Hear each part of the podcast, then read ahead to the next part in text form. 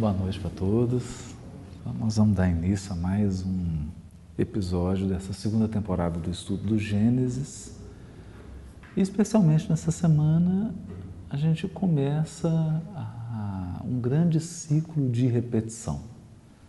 Nós comentamos no, na aula passada que do capítulo 1, versículo 1 de Gênesis até 2, capítulo 2, versículo 4, nós temos um, é um metro nós poderíamos chamar de a regra ou a régua de ouro da Bíblia. Né? Tudo mais vai ser medido por esse metro. Porque todas as demais histórias vão ser desenvolvimento desse tema. Não? Então, aproveitando a nossa visita do professor Lucena aqui, é como se fosse um, né, que é o grande mestre da música, é como se fosse um motivo. E esse motivo vai sendo retomado e desenvolvido. Né? Uma, uma melodia básica que vai sendo constantemente retomada. Por que isso? Porque o arcabouço de toda a Bíblia é a história do ser humano, do homem, homem enquanto ser humano, né? dentro de um quadro ou dentro de um cenário. Esse cenário está descrito no primeiro, segundo, terceiro, quarto, quinto dia da criação. É? Então, o narrador bíblico vai trabalhar a criação do cenário evolutivo nos cinco primeiros dias da criação. No sexto dia surge essa figura primordial, central, que é o ser humano, que dentre as espécies criadas é aquela eleita e, portanto, dotada de capacidade, de potencial para estabelecer um relacionamento com Deus. Então aqui a gente percebe como que esse texto toca em questões que são essenciais e que muitas vezes passam despercebidas.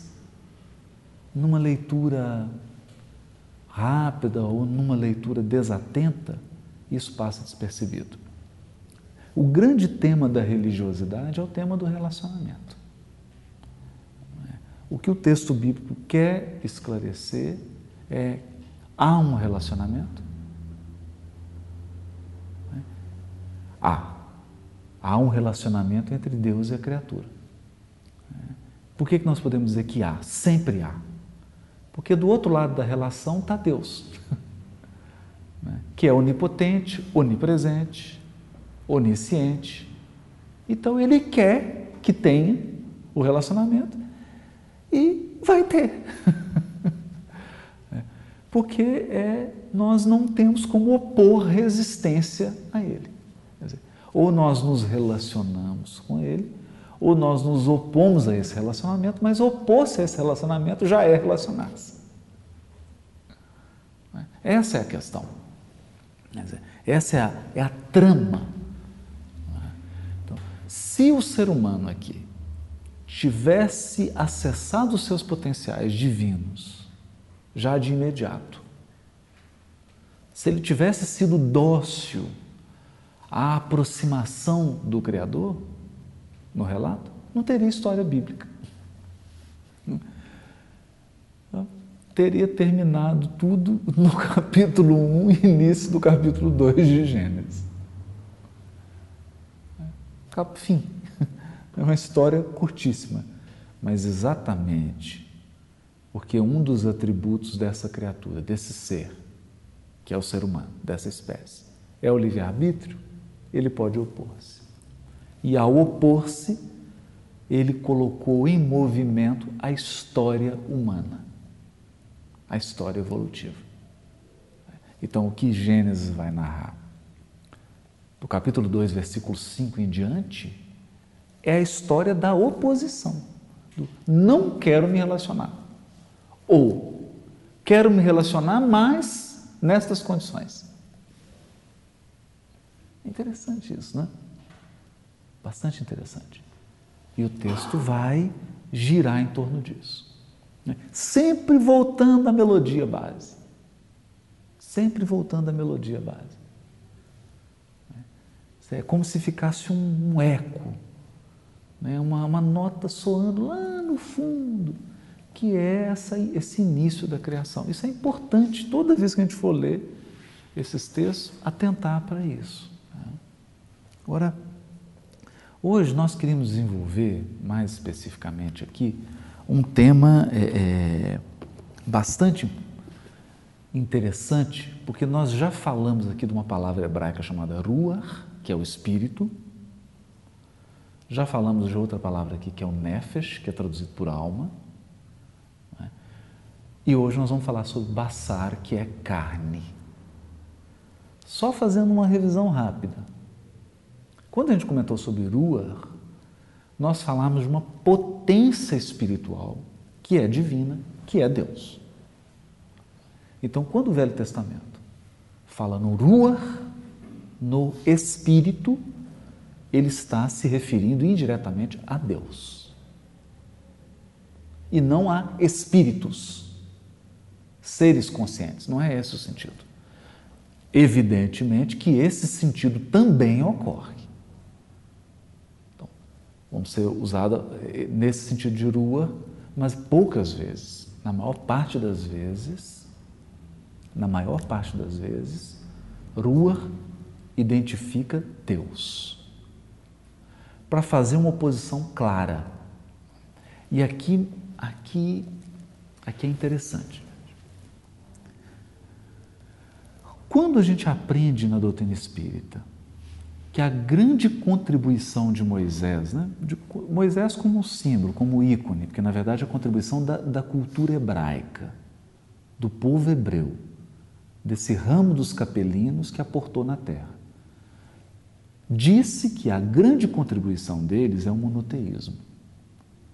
Mas nós não podemos ser ingênuos. Esse monoteísmo não é simplesmente dizer que existe um só Deus. Não é só isso. Por que não é só isso? Porque nos templos iniciáticos egípcios, os sacerdotes iniciados acreditavam que só havia um Deus. Isso não era novidade. Povos da Mesopotâmia possuem registros simbólicos que a gente consegue deduzir que eles também acreditavam no Deus único. E estudos recentes demonstram que, se você fizer um estudo mais detalhado da mitologia grega, é? também a, a, com a figura de Zeus aponta-se para um Deus único. É? Então, esse Deus único que estaria cercado de uma corte celestial de seres divinos, mas que não são Deus, que o auxiliam, que o ajudam. E como a massa, o povão, precisava de coisa concreta, então criavam-se várias divindades subordinadas à divindade única. Então era a deusa da terra, a deusa da chuva, deusa do, o deus do, do, do relâmpago, etc. Mas por trás, quem estava criando isso sabia da existência de um Deus único, né? até por um raciocínio lógico. O universo apresenta uma regularidade. Essa regularidade não seria possível se você tivesse dois deuses. Porque um podia querer uma coisa, o outro querer outra, pronto, dividir.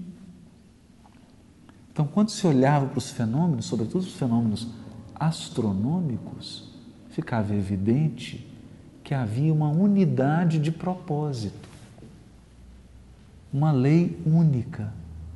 Daí a regularidade dos fenômenos naturais.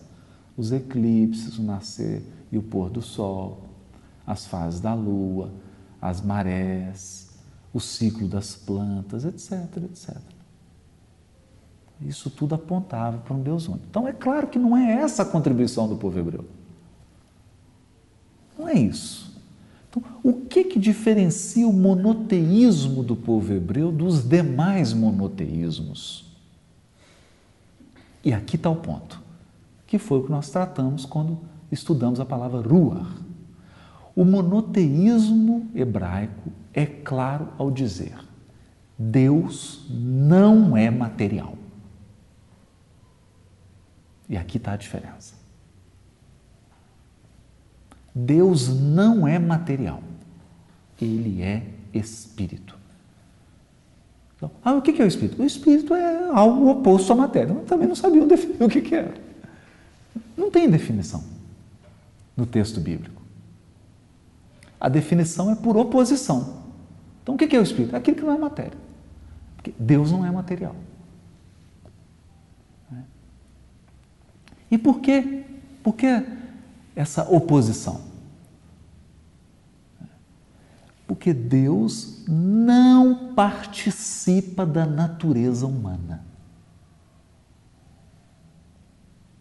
Esse é o ponto básico do monoteísmo. Aí alguém vai dizer assim: não, mas está errado.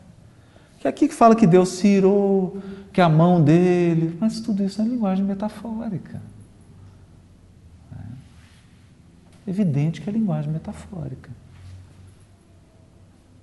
E por que é linguagem metafórica? Porque todo o texto hebraico está recheado de metáforas, até para se referir ao homem. Se você queria falar que um rei era poderoso, você dizia que o chifre dele era potente. E ninguém ficava imaginando que o rei tinha um chifre. Eu estou falando chifre mesmo, de verdade, né? Não é o metafórico, não. É. Ninguém ficava imaginando isso. Mas quando se diz que Deus irou, aí todo mundo interpreta literalmente. É uma ingenuidade literária. Uma ingenuidade literária. A gente acha que os hebreus tudo bobinho, que quem escreveu era tudo bobinho, acreditava que Deus tinha mão. Claro que não acreditavam nisso. Claro que não acreditavam. O texto básico, né? vamos dizer assim, o auge da manifestação divina no Velho Testamento é quando Deus se apodera da montanha do Sinai e se comunica com Moisés. Agora, como é que é dito? A montanha pegou fogo. Então, essa era a forma mais, vamos dizer, mais abstrata que eles tinham para representar. A montanha incendiou-se. Quer dizer, não fala que ele tomou uma forma. É escolhido o fogo exatamente por isso. Né? E é um texto muito curioso, bastante curioso, que é o contato, tudo isso é símbolo, né? tudo isso é literatura, contato que Elias tem com Deus. Né? Como é que é esse contato? Ele entra para uma caverna e fica esperando Deus se manifestar. Aí vem um relâmpago barulhento. Não era Deus. Aí vem uma tempestade, ele acha agora. Também não era. Aí vem um tremor de terra, ele fala: Esse é Deus. Não era. Aí sopra uma brisa suave. Era Deus. Uma brisa, um vento. Só que aqui tem uma pegadinha. Porque a palavra espírito em hebraico é a mesma de vento. Em grego também. Em hebraico, ruar pode significar um vento. Em grego, pneuma, daí pneumático. Pneuma também pode ser traduzido por vento ou por espírito. Então, o texto é, é delicado, é uma joia, é uma poesia. Dizer, quando soprou uma brisa ou soprou um espírito? Não é? Jesus vai brincar com isso lá em João. Ele fala para Nicodemos assim, João 4. O espírito sopra onde quer. Qual espírito? Deus. Ele não está falando dos espíritos. Tem muita gente que confunde isso. Está falando do espírito com o artigo definido. Deus, o espírito sopra onde quer não sabe de onde ele vem nem para onde ele vai. O que, que significa isso? Que nenhum de nós pode prever Deus. Ele é imprevisível. Imprevisível. Porque se você fosse capaz de prever, você teria a mente dele.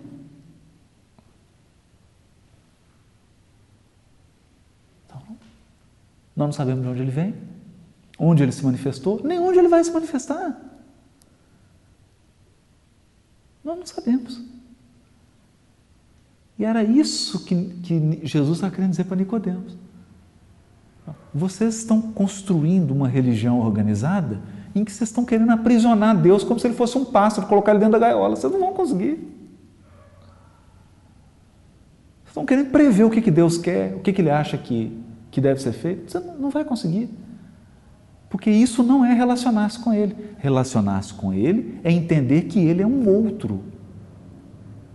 Ele não é você. Então Ele vai te surpreender constantemente, porque Ele é outro. É outra pessoa. Né? E essa é a essência do Evangelho. Né? A essência do Evangelho.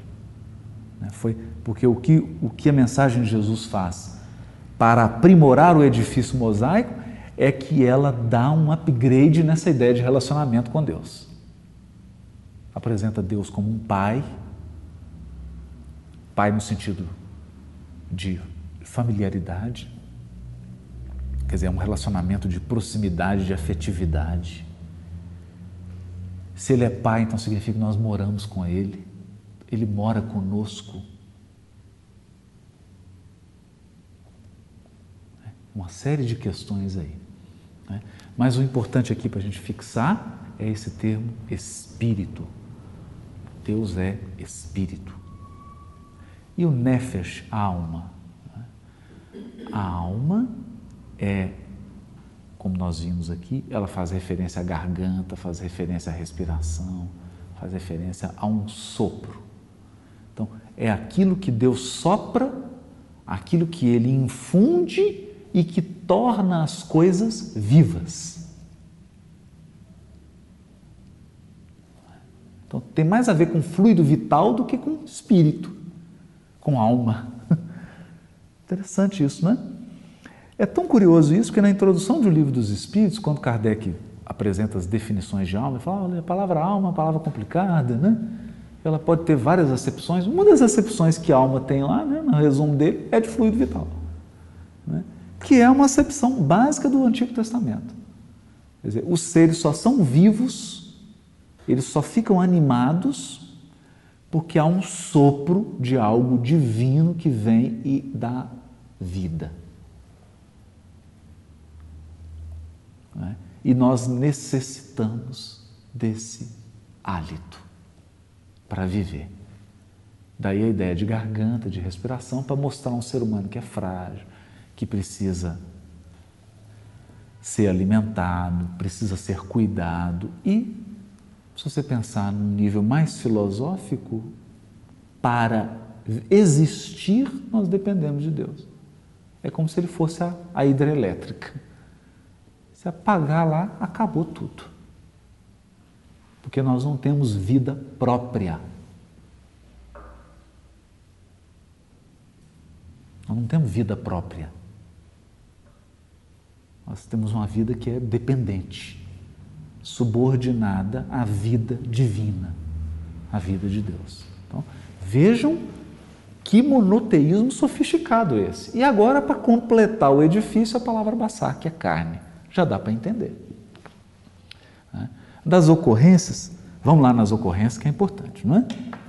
Porque aqui a gente faz um estudo que é fundamentado mesmo, Aí no mesmo livro, né, do Hans Walter Wolff, Antropologia do Antigo Testamento, e ele vai dar aqui a, a, as ocorrências da palavra baçar, carne. Ela ocorre 273 vezes. Essa palavrinha no Antigo Testamento. No Novo ela vai ocorrer muito, porque Paulo vai usar demais. Nós vamos falar daqui a pouco. 104 vezes, ou seja, mais de um terço, ela se refere a animais.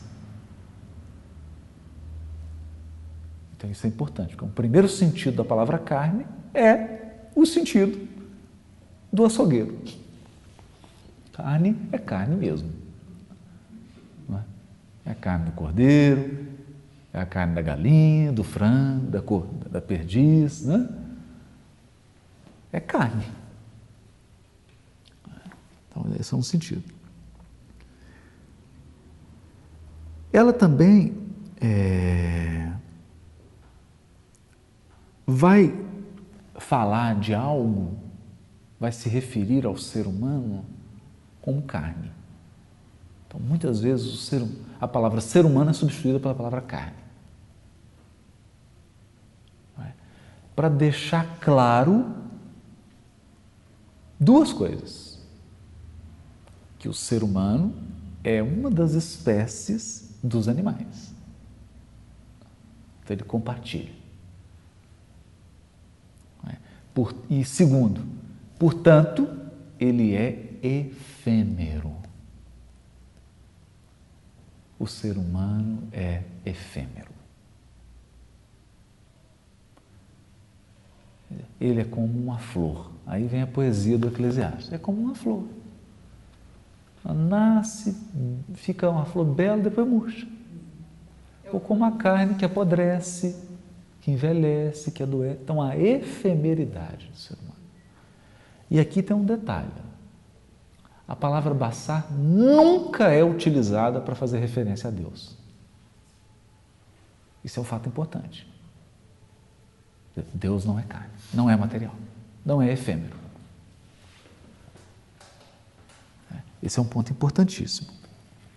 Agora, o fato que é mais interessante, mais interessante, é quando a palavra carne é utilizada no seu sentido metafórico.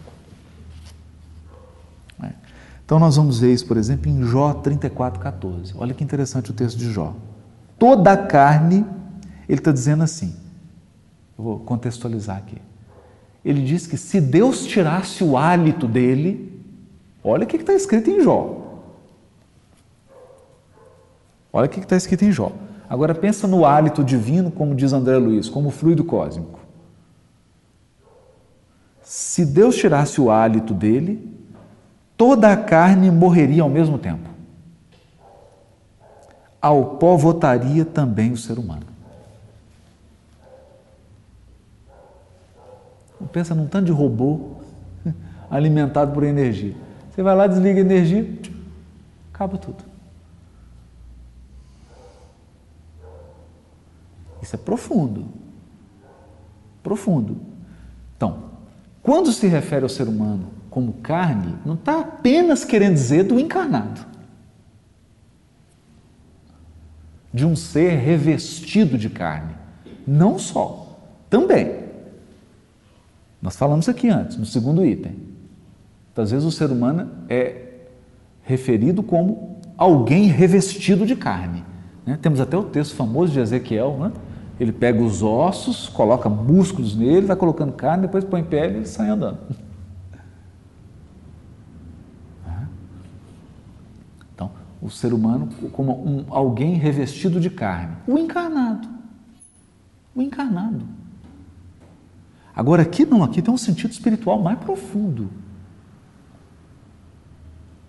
A pergunta que está por trás aqui é: hipotético, porque isso nunca vai acontecer e isso é impossível de acontecer, tá bom? É só uma pergunta didática. Se Deus deixar de existir, você continua existindo?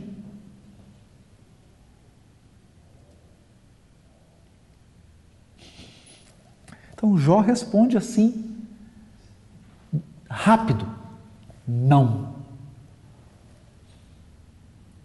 Não. Não. Ponto final. A fonte sustentadora de tudo que é material e de todos os espíritos é Deus.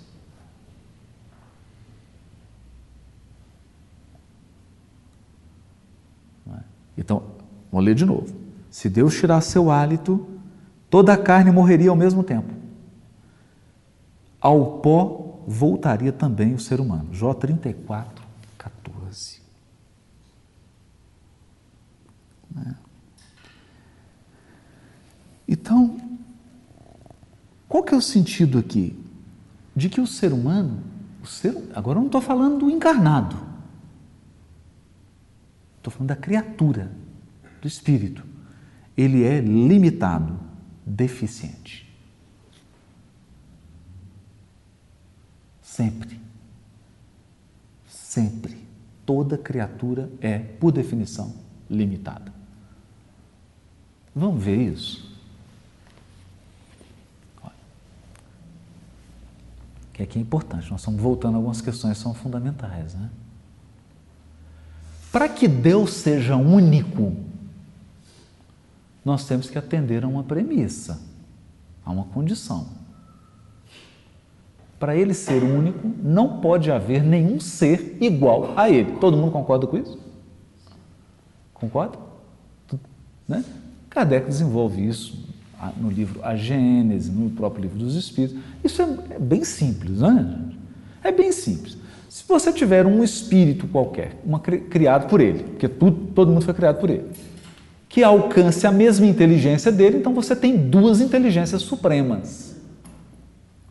Todo mundo concorda com isso? Agora, se eu tenho duas inteligências supremas, então ela não é suprema.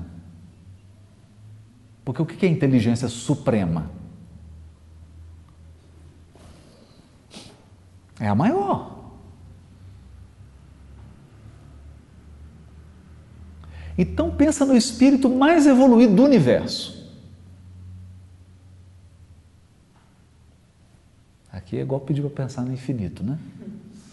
É, é pedir, pedir assim, ó, começa a contar aí até acabar. É a mesma coisa você pensar no espírito mais evoluído do universo. Ele não tem inteligência que Deus tem. Tranquilo? Ele tem a bondade que Deus tem? Não, também não tem. Ele tem a perfeição que Deus tem? Não tem. Isso é tranquilo? Tranquilo? Bom. Só que o negócio é mais grave do que isso. É mais sério do que isso. Ele é absoluto ou limitado? Limitado, porque só Deus é absoluto. Então aqui eu criei um infinito de distância.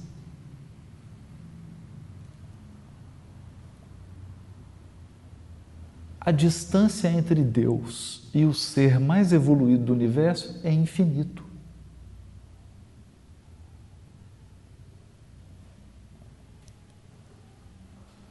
Eu falei, nossa, mas eu nunca tinha pensado nisso. Pois é, filosofia espírita. Agora, Jesus ensinou isso. O rapaz se aproxima dele e fala assim: Bom mestre, ele fala: Por que você está me chamando de bom? Ah, eu estou te chamando de bom porque o senhor é o Cristo. Não foi isso que o jovem falou? O senhor é o governador espiritual do orbe. Eu, eu acabei de ler o Caminho da Luz e aprendi. O senhor é o Cristo do planeta. Li lá o Emmanuel me falou. Por isso eu estou te chamando de bom. Ele falou: Não, bom só há um. Que é o Pai.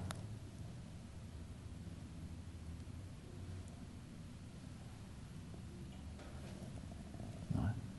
Então, isso é. Isso é muito importante. Porque esse é o conceito de carne. Então, carne, no sentido, se refere ao encarnado, o ser que está revestido de carne. Aí, coitadinho, aí somos nós não é? Aí é a fragilidade da fragilidade da fragilidade. Aí é o máximo da fragilidade. Quer dizer, a nossa condição de encarnado é a de mais absoluta fragilidade, talvez, no universo. Não tem como ficar mais frágil do que isso. Um próximo nível de fragilidade, mas acima seria desencarnado. Você pode estar ruim, lá no umbral, péssimo, mas é menos frágil do que o encarnado. Concorda? É menos frágil. E assim vai em graus de fragilidade. Mas vamos imaginar então dos espíritos puros espíritos que não encarnam mais. ele deixa essa condição aqui de Bassar? Não, porque ele continua limitado. Ele nunca vai ser absoluto. Ele nunca vai ser o amor supremo, ele nunca vai ser a inteligência suprema. E mais, ele só é eterno, ou melhor, eterno ele não é. Ele só é imortal se, e somente se, Deus foi eterno.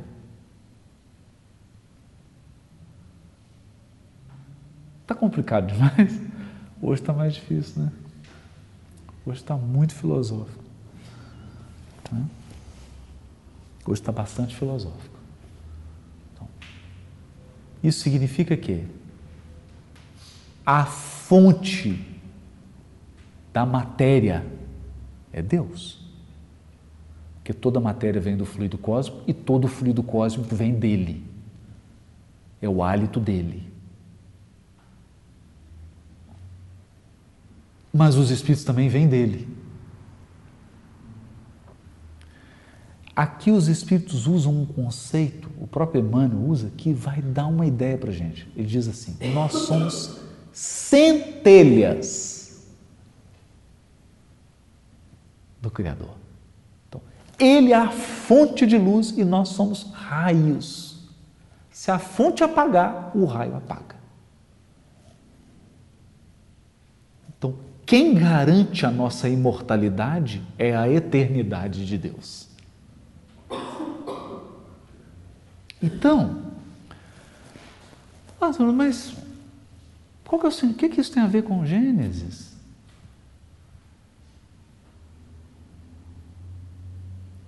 O que tem a ver é porque o que, que o texto de Gênesis quer transmitir no final das contas? Quer dizer, no frigir dos ovos, depois que a conta vem com os 10%, o que, que é a lição? A lição é: ei, você não existe fora de Deus, você não existe sem Deus. Ele é o fundamento da tua existência, não só material quanto espiritual.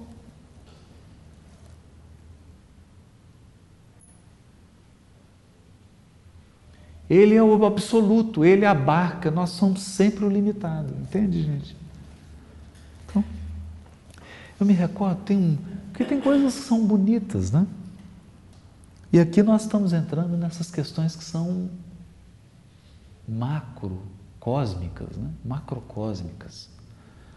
Eu vou contar dois casinhos, a gente já contou isso aqui, mas vale a pena recordar porque é apropriado agora para o momento. Uma vez o Chico conversando com Emmanuel, ele falou: Eu queria entender um pouco mais da grandeza de Deus. Quero, né? Bem mineirinho, né? Mineiro, Pedro Leopoldo, estava em Pedro Leopoldo, cidadezinha do interior, casinha humilde, simples, na mesa. Emmanuel falou: Você quer? levou ele desdobrado para uma espécie de cinema 4D espiritual. E ele começou a sentir que estivesse afastando da Terra. Estava afastando, e a Terra ficou pequenininha. Aí começou a ver o sistema solar. De repente o sistema solar começou a ficar pequenininho. Aí começou a ver a galáxia. De repente a galáxia começou a ficar pequena e outras galáxias maiores foram surgindo e foram ficando pequenas. Ele vira para o Emmanuel e fala assim: Não dá para a gente voltar, não, porque me deu uma vontade de tomar um café.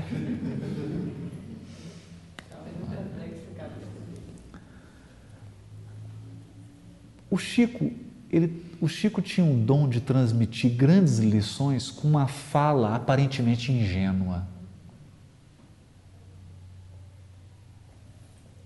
Então é claro, é claro que não deu vontade dele tomar café. Não é isso que ele está querendo dizer. O que ele queria dizer é que chega um determinado momento, você perde referência. A gente muda de casa, fica desnorteado. Quando você, pelas circunstâncias da vida, se vê levado a mudar de uma cidade e você chega numa cidade nova, você fica completamente perdido. Você mudou de uma cidade, não é nem um país. Uma cidade dentro do seu estado ou fora do estado vizinho. Estado vizinho.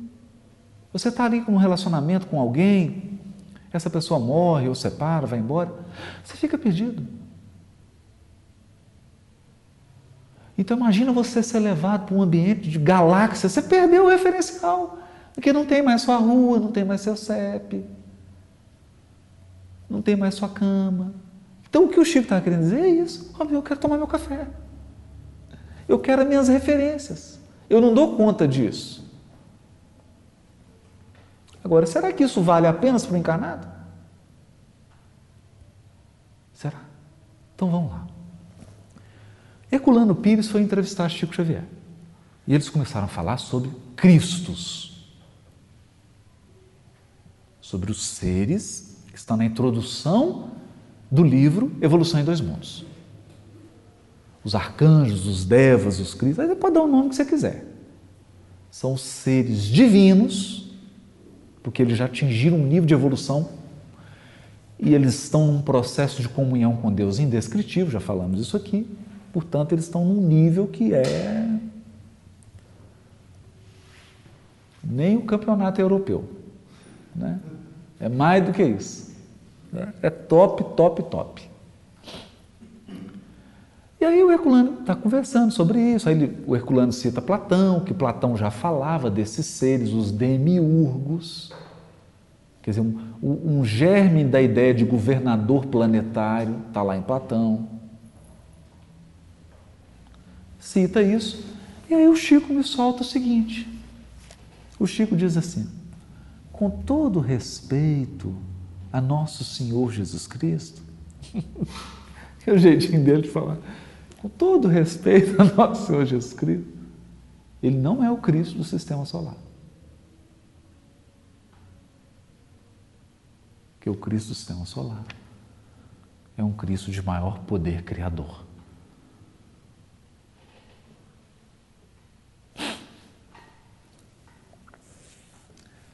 Agora imagine, com todo respeito a nosso Senhor Jesus Cristo, Ele tendo consultoria com o Cristo do sistema.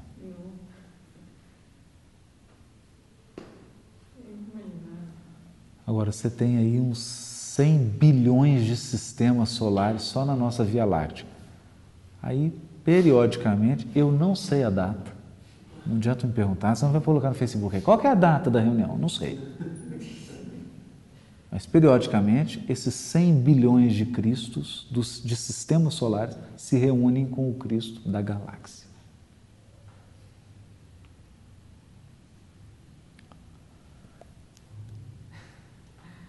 Vocês dão conta de imaginar isso? Não dá. Agora, esse Cristo da galáxia, ele se sente limitado. Sabe por que ele se sente limitado? Porque periodicamente ele vai numa reunião de Cristo das galáxias e tem um Cristo de um aglomerado de galáxias. Aí ele conversa com esse, ele fala assim: Eu me sinto tão pequeno.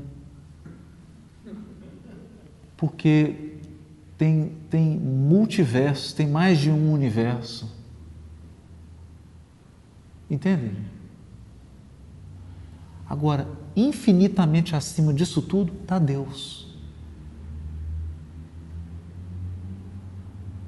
Essa é a ideia. Essa é a ideia.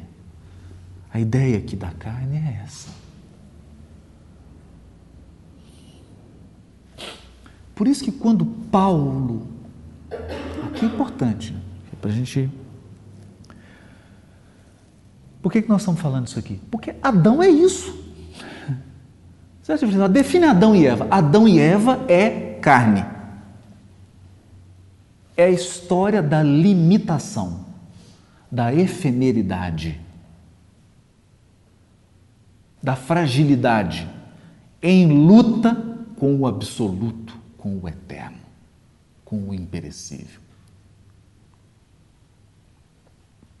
Só que o bonito dessa luta é que o absoluto não golpeia.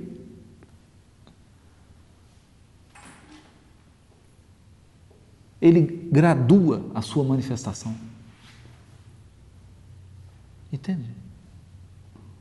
Porque imagina um sol diante de uma formiga, se ele brilhar a todo vapor, acabou a formiga. Então Deus gradua.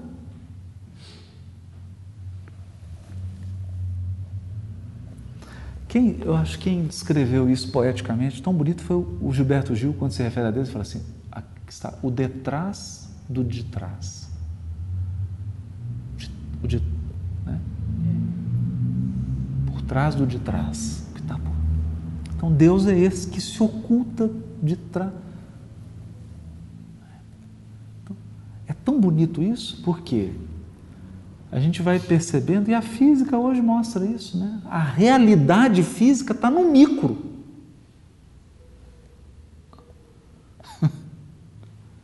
Está escondido lá no interior do átomo. A realidade da matéria está no micro, não está no macro.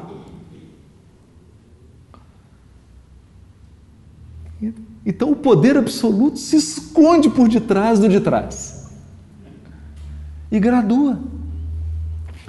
Tirando de lado toda a linguagem simbólica, às vezes é uma linguagem até empolada, e, é, bom, é linguagem. A Kabbalah judaica fala isso. Quando ela trabalha as emanações de Deus. O que, que, ela, que, que ela quer dizer com isso? Nós não conhecemos Deus propriamente dito.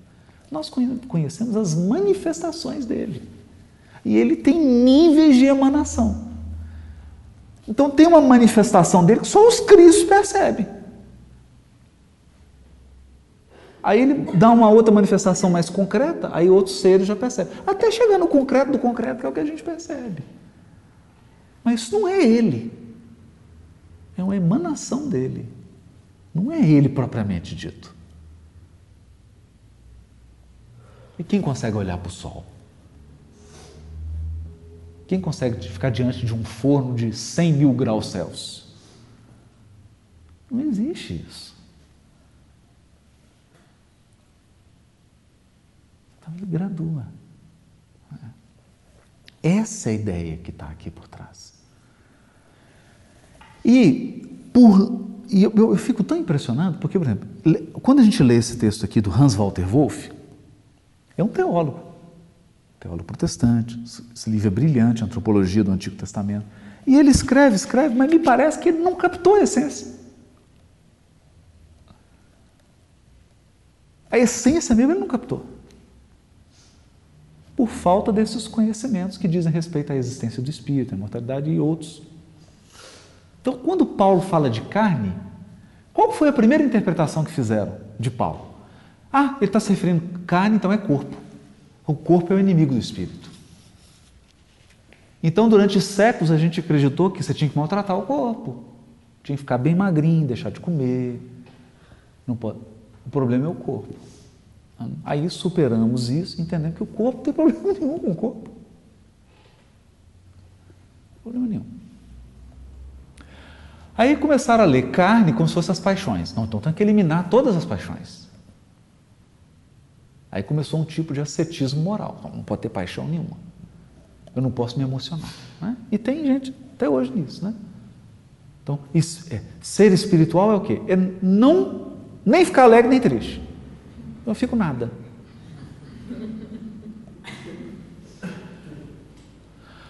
a gente aprende na revelação espírita que as paixões são como cavalos que precisam ser domados.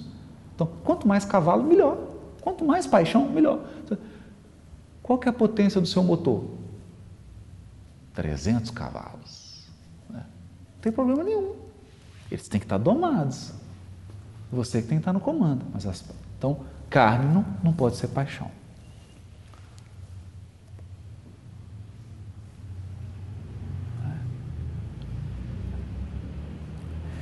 Então, o que que eu, olha que coisa aqui. Aqui vai, aqui vai entrar o pulo do gato. Como nós podemos. Se carne não é paixão, porque paixão, desregrada, é o problema de, de desregramento, mas se você mexer na direção e na intensidade, você corrige. Você educa. Aí se torna uma virtude, então não é isso. O problema também não é o corpo, apesar de que o corpo impõe mais limitações ainda. Então o que é a carne? Porque Paulo diz assim: as obras da carne são várias, só coisa ruim. Ciúme, maledicência, adultério, prostituição, assassinato, tudo de ruim são as obras da carne. E o Espírito? Aí ele fala no singular. E o fruto do Espírito.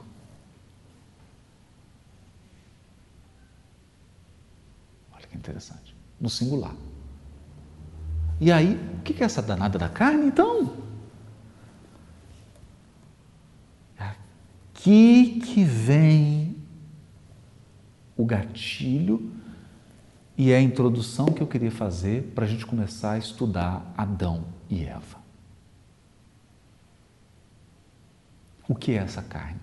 Que está sempre em oposição ao espírito, que é o inimigo do espírito. Então, já vamos dizer aqui: Adão e Eva não tem nada a ver com sexo. Não tem maçã no texto. Eu não sei de onde que tiraram a maçã. Ela não aparece nenhuma hora. Fruto aqui. Não é? Questão de sexo tem problema nenhum, porque Adão andava pelado com Eva, eles nem se importavam com isso.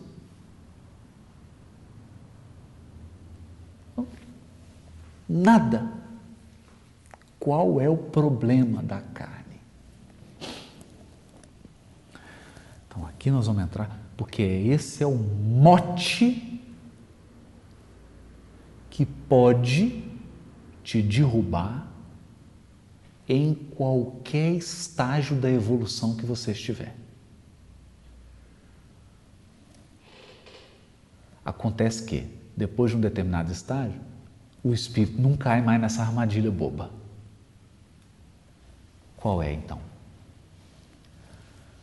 Carne significa, em relação ao espírito que é Deus, significa limitação.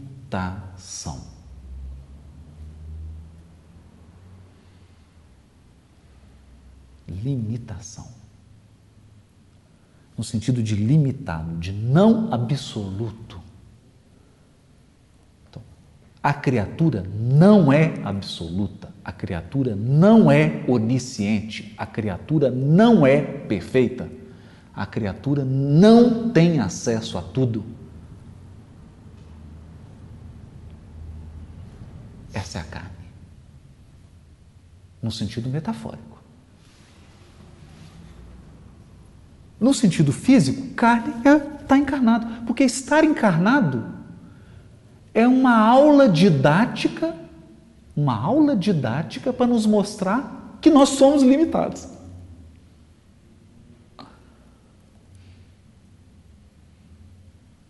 Entende? Então, eu fui lá fazer hoje o exame, aí a médica falou assim, é, você está com quantos anos? Não, vou fazer 45. Já estão tá uns sinais assim de desgaste no olho, né? Eu falei, é. E só vai piorar, né, doutor? Ela só vai piorar. Só vai piorar. Ela não disse, até por elegância, né? Mas se ela fosse ser verdadeira, ela dizia assim: Ó, oh, isso vai acabar em morte. Vai acabar em morte porque é a efemeridade da vida física. Mas a efemeridade da vida física é uma metáfora da efemeridade, da limitação da criatura em relação ao Criador. Entende? Então não adianta. Você pode chegar Emmanuel aqui agora, Bezerra de Menezes, Clarencio, e você falar para eles: Nossa, são espíritos iluminados, né? eu estou aqui encarnado ainda. Eu, gente, dá para vocês irem lá no sol e voltar? Ele fala: Não, eu não consigo. Vamos não é espírito iluminado? Aí eu falo assim: menos. Menos, meu filho. Menos. Nós não somos Deus. Nós somos espíritos.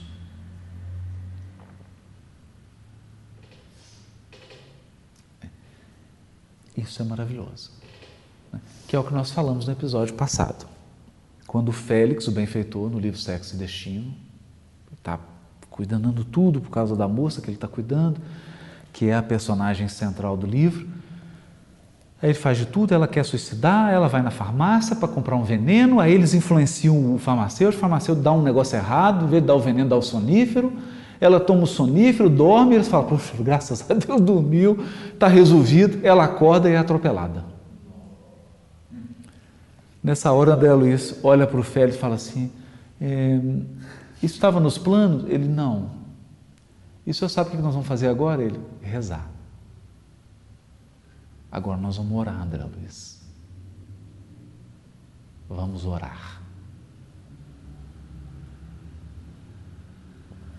E qual é a lição aqui? A lição é que se há um relacionamento inevitável e inafastável entre eu e Deus, o maior erro da evolução é eu me colocar na posição de Deus.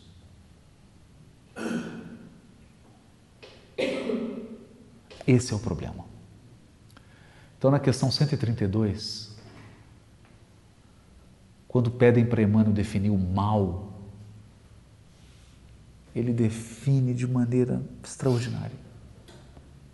Ele diz assim: o homem,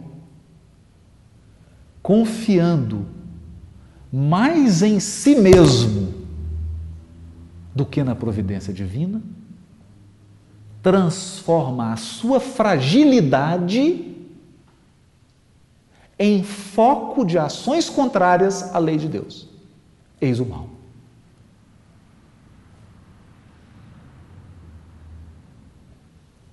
Então, é a formiga que pega uma espada do tamanho dela, um escudo para lutar com o Tiranossauro Rex.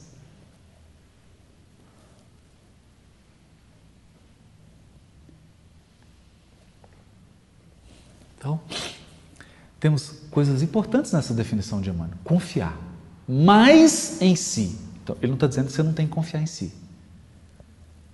Mas é o contrário, nós temos que confiar mais em Deus do que em nós. Você tem que confiar em você, mas mais em Deus. Por quê? Só porque Ele é absoluto. Só por isso.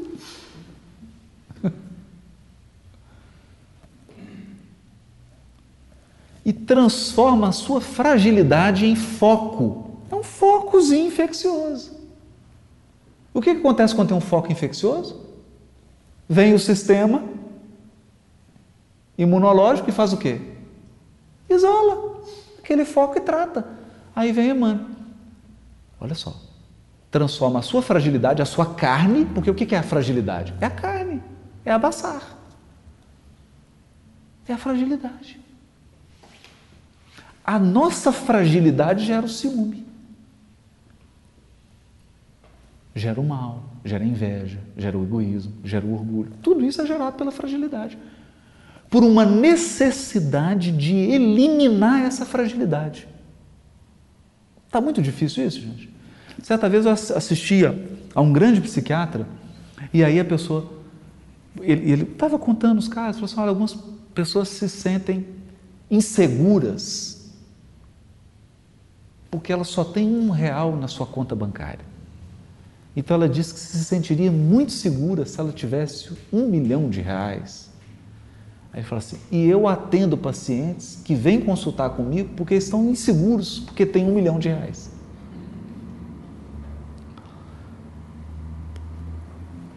Aí uma pessoa fez uma pergunta, só estava na plateia. Então, o que é preciso fazer para ter segurança?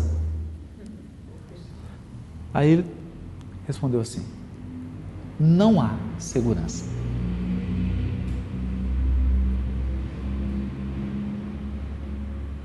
Não existe segurança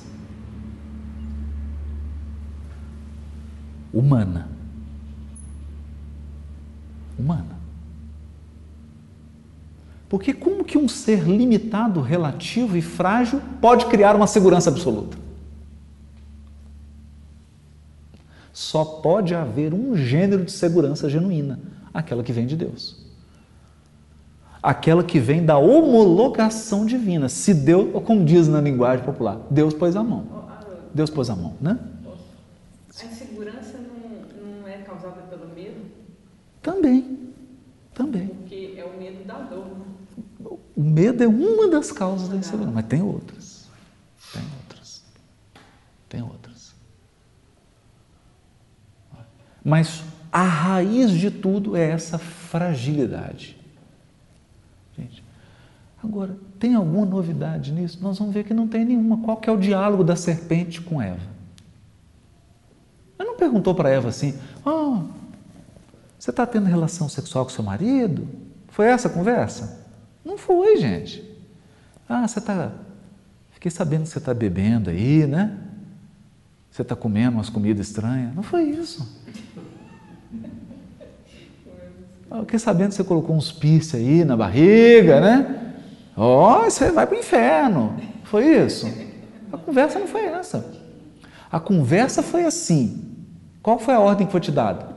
A ordem foi que eu podia comer de tudo, menos de uma árvore. Aqui que a serpente falou. Ah, é porque Deus está com medo de você ser igual a Ele.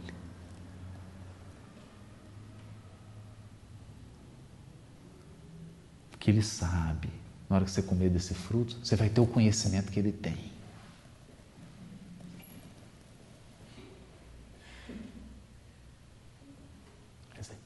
Esse é o mote, esse é o leitmotiv, como dizem, né?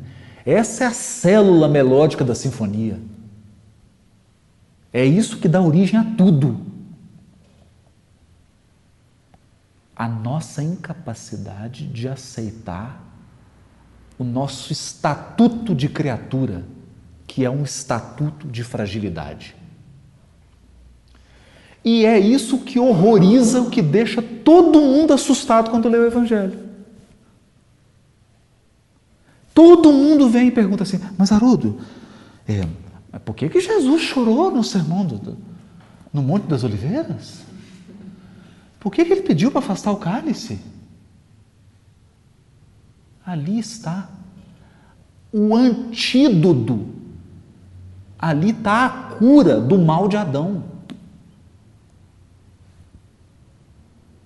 Quando Jesus chora no Monte das Oliveiras e pede para afastar o cálice, ele está dando a cura do mal de Adão e Eva. Por quê? Porque ele está abrindo os braços e aceitando a condição de criatura.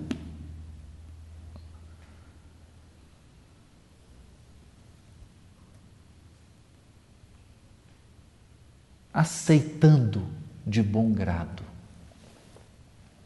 E ele conclui a crucificação: Eis que tudo está consumado. Em tuas mãos, Pai, entrego o meu espírito.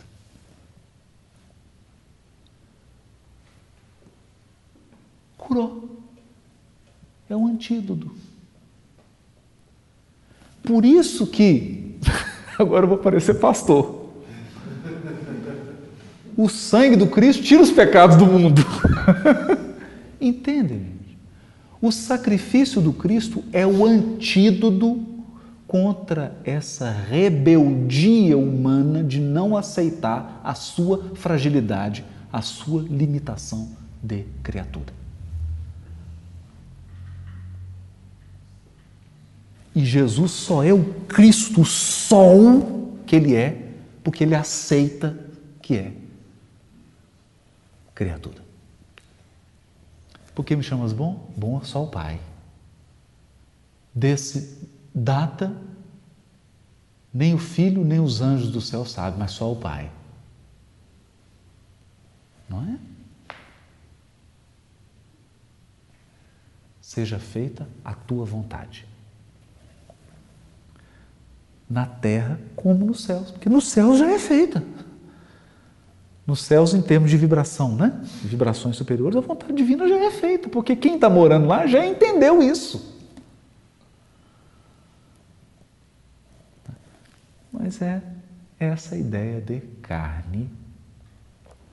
E esse é o motor da história de Adão e Eva. Aqui a gente acaba. No episódio que vem, nós vamos desenvolver isso, mas muito, muito, muito. Nós vamos ter a Bíblia inteira para desenvolver isso.